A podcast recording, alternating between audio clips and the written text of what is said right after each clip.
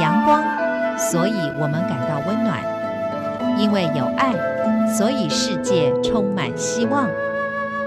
十分暖心文，传递善美乐，让爱无所不在。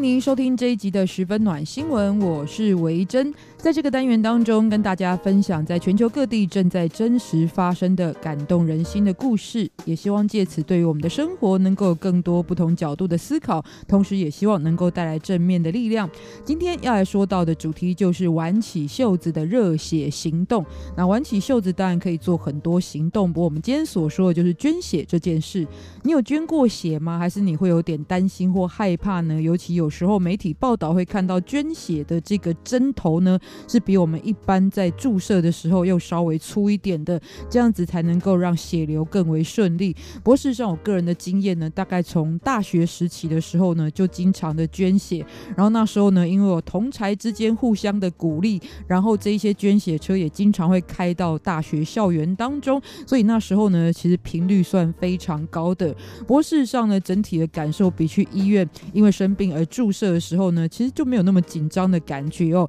甚至呢都会想，哎，这一包血不知道是不是实质上面对人们是有用的。所以呢，捐血活动在台湾其实也蛮多的。但是像我在进入到社会之后呢，因为工作繁忙的关系，所以次数就逐渐减少了。再加上偶尔呢，就是在捐血之前会验血，会发现如果这一段时间生活的不太健康呢，血红素可能就不足的情况之下，那一次可能就会被拒绝捐血了。所以有一些遗憾。但前一阵子在我们家的街角附近呢，又发现了捐血车去做这一件很久违的事情哦，那就很想在今天也跟大家来聊聊捐血这件事。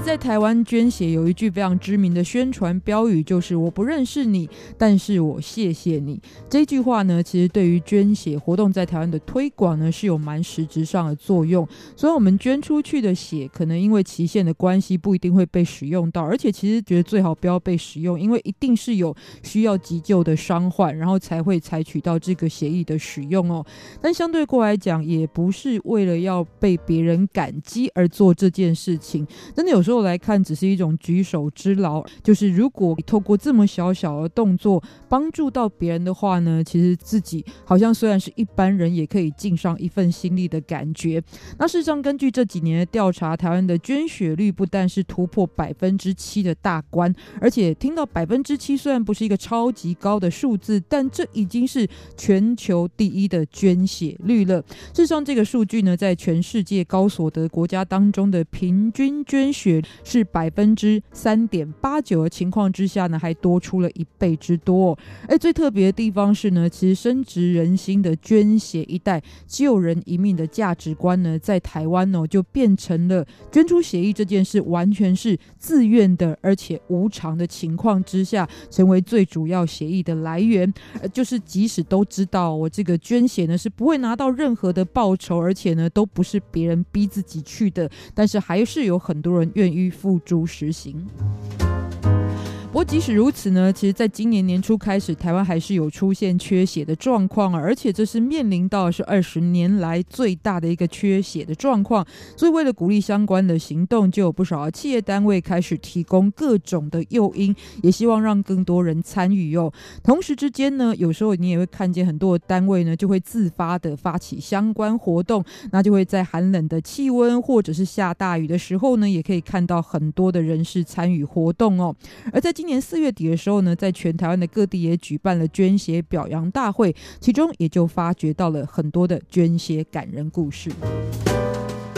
首先想分享的是家住在基隆市的一位捐血勇士何清泰。那是出生自贫穷，而且呢兄弟姐妹非常多的情况之下呢，所以高中开始他就为了要减轻家里的负担，所以打工送货。但是在有一次工作的过程当中呢，却非常的意外的遭到卡车的撞击，那这让他身体受了很重的伤哦，除了脑震荡昏迷十三天之外。同时之间，他更是失去了自己的左手臂。所以呢，当他知道自己是接受了一万 CC 输血之后才得以活命的这个过程呢，然后他就非常的感激那一些呢，其实这因为捐血让他可以被急救的过程当中拯救了自己的生命，这样子一个情况。所以就算自己现在已经是独臂的状况了，可是呢，在复原之后，他也就开始成为了固定的捐血人。而且除了一般所谓的捐全血之外，就是。诶，抽完血之后是捐全部的血液这种情况之外，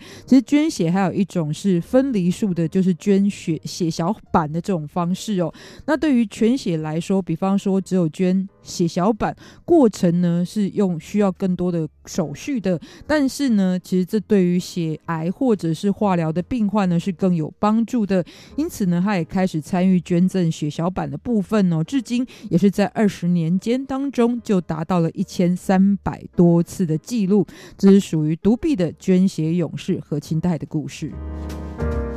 而另外在高雄呢，是有一家三兄弟，分别是洪清泉、洪兆辉，还有洪义顺。从开始到现在呢，三个兄弟已经有合计超过捐血两千五百次的记录，两千五百次诶，哇！这因为捐血不能每天捐嘛，你必须要一段恢复期嘛，所以呢，以一年三百六十五天来说，这三位兄弟真的是几乎是风雨无阻的情况之下。那么当中的大哥跟弟弟都是在高雄市的环保局任职，二哥则是服务于兵工厂。而且年纪都过半百的兄弟们呢，事实上是从二十岁开始，当时就因为大哥有一个同学的母亲住院，所以呢就第一次参与了捐血的活动。之后他弟弟看到之后呢，也就开始一同跟进。那么在十七岁的时候就加入了捐血的行列，甚至呢还会在活动之前呢，三兄弟就会互相提醒，这一段时间要特别注重饮食均衡。而且他们呢虽然现在已经年纪过五十了，还是希望只要可以的话。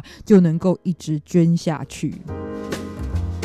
所以呢，有些人会这个想很多，我觉得自己是不是有什么状况不能够捐血？当然，这一些医护人员都会做一个基本的检测哦。不过事实上，刚刚看到了独臂的勇士，还包含了这样子已经年过半百的三兄弟，都持续在投入这个活动当中哦。所以呢，基本上只要身心有一定健康状况的朋友呢，也不要太害怕捐血哦。那再说到一个呢，是更年长者捐血的例子哦。其实，在过去有关单位的分享当中，也发现曾经有一位来自于法国的神父，他姓温，叫做温神父哦。然后这个即使因为他年纪比较长，而且血管比较细的关系，所以在扎针的时候呢，经常会遇到血流不顺畅的状况，非常难得取得血液。可是他还是会经常要求医护人员能够协助他完成这样捐血救人的心愿。那透过这个不断的在寻找血管的过程当中呢，事实上呃可能有很多次这个针就扎进他的皮肤里面，但抽不到又。换另外一个地方，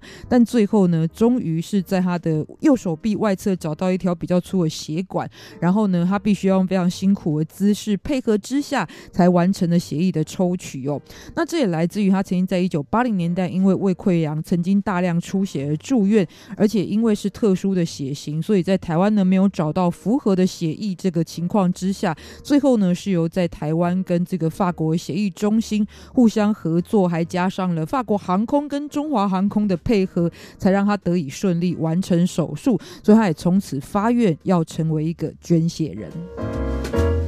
所以呢，最后要说到，其实捐血不难，但事实上呢，付诸行动是最困难的事情哦。有时候呢，只是因为今天下雨，或是今天有一点不舒服，或今天懒得出门，然后就觉得，嗯，那下一次再来捐好了。其实我相信很多人有这样的心意，但是其实分享这一则新闻也不是要强调哇，捐献这件事情才是伟大的，而是像开场所说的哦，有时候一般人往往觉得我自己拥有的东西不多啊，然后呢，好像要分享出去的话，我自己就会少了什么，所以分享这件事情变成很难的一件事情。但事实上，很多的分享是一般人也可以做得到的，而且呢，甚至可以帮助到可能就是那些我们擦肩而过的人哦，甚至有可能有一天我们也会成为被别人帮助的人。往往一个捐血的念头，可能就救助了一条宝贵的生命。那他们这一些这个捐血的勇士们呢，其实可能都不熟悉儒家的哲学，但是他们在实践的呢，就是儒家的这样子一个，也许属于老吾老以及人之老，幼吾幼以及人之幼。